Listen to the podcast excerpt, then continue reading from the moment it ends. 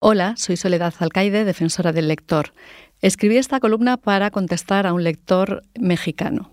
Se titula El desafío de una lengua rica y flexible.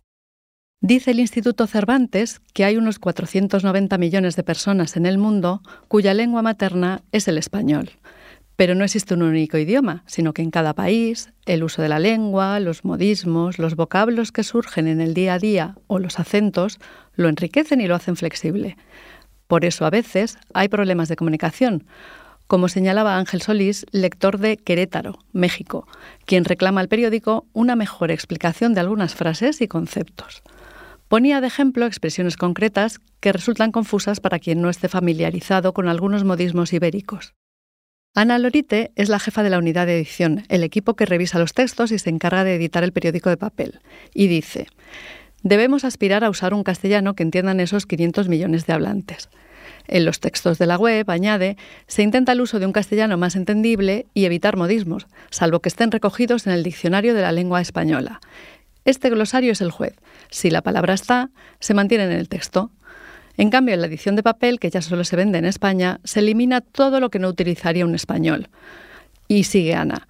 Usamos un lenguaje más aséptico y españolizado, salvo en los entrecomillados, que se dejan tal cual o se aclaran. A veces un término puede abrir un amplio debate. Ana Lorite recuerda cuando el reportero Jacobo García escribió el verbo apapachar, que significa abrazar, en una crónica desde México. Y decía, aquí no se utiliza, pero nos pareció una palabra muy bonita y la dejamos, aunque con alguna oposición y mucha discusión. No resistió la versión de la web. Ángel Solís, el lector mexicano, sigue su queja. Si bien comprendo el origen español del diario y buena parte de su equipo, también quisiera hacer hincapié en que quienes somos de otras latitudes formamos ya una parte importante de sus lectores. El país ha pasado de ser el gran diario de España a aspirar a ser, como su eslogan establece, el periódico global. Una redacción más clara y que tome en cuenta a sus lectores de todo el planeta habrá de contribuir a ello. Guillermo Altares es el redactor jefe de Cultura y reconoce.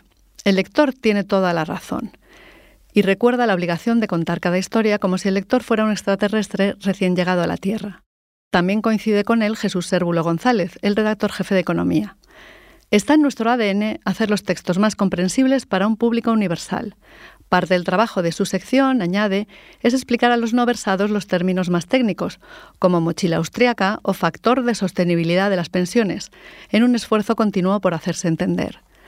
Los lectores de fuera de España son ya tan importantes que suman el 50% de la audiencia del país. Para ellos, el periódico ha creado seis ediciones digitales. América, México, Colombia, Chile, Argentina y Estados Unidos cuentan con redacciones propias que integran a más de 70 periodistas de ocho nacionalidades. El director de América es Jan Martínez Arens y explica. En las diferentes ediciones se revisan los textos para evitar términos incomprensibles u oscuros en el país de referencia. Y siempre hay cuidado en utilizar un idioma plural, pero sin perder los matices nacionales. El ideal es un texto que pueda ser leído sin problemas por todos, con las características propias del país en que fue escrito.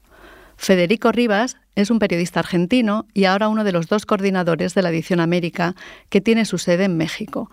Y él asegura, uno de los valores agregados de tener tantas ediciones es que escribimos desde donde se originan las noticias.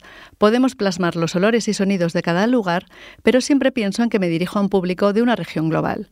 También la periodista chilena Rocío Montes, que dirige la edición de su país, la última incorporada a las ediciones de América, introduce otro factor que enriquece el idioma. Ahora hay fuertes olas migratorias por el continente que están dejando su modo de hablar. En Chile hay venezolanos, peruanos e incorporamos expresiones que ellos usan. Pero añade, son muy conscientes de que hay palabras que no se comprenden fuera e incorporamos expresiones que ellos usan.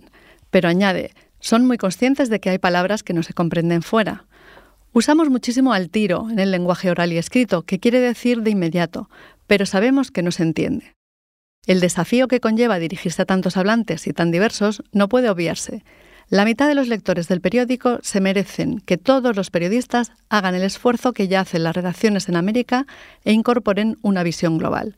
Se trata de afinar y mejorar las explicaciones y ser más conscientes del lenguaje.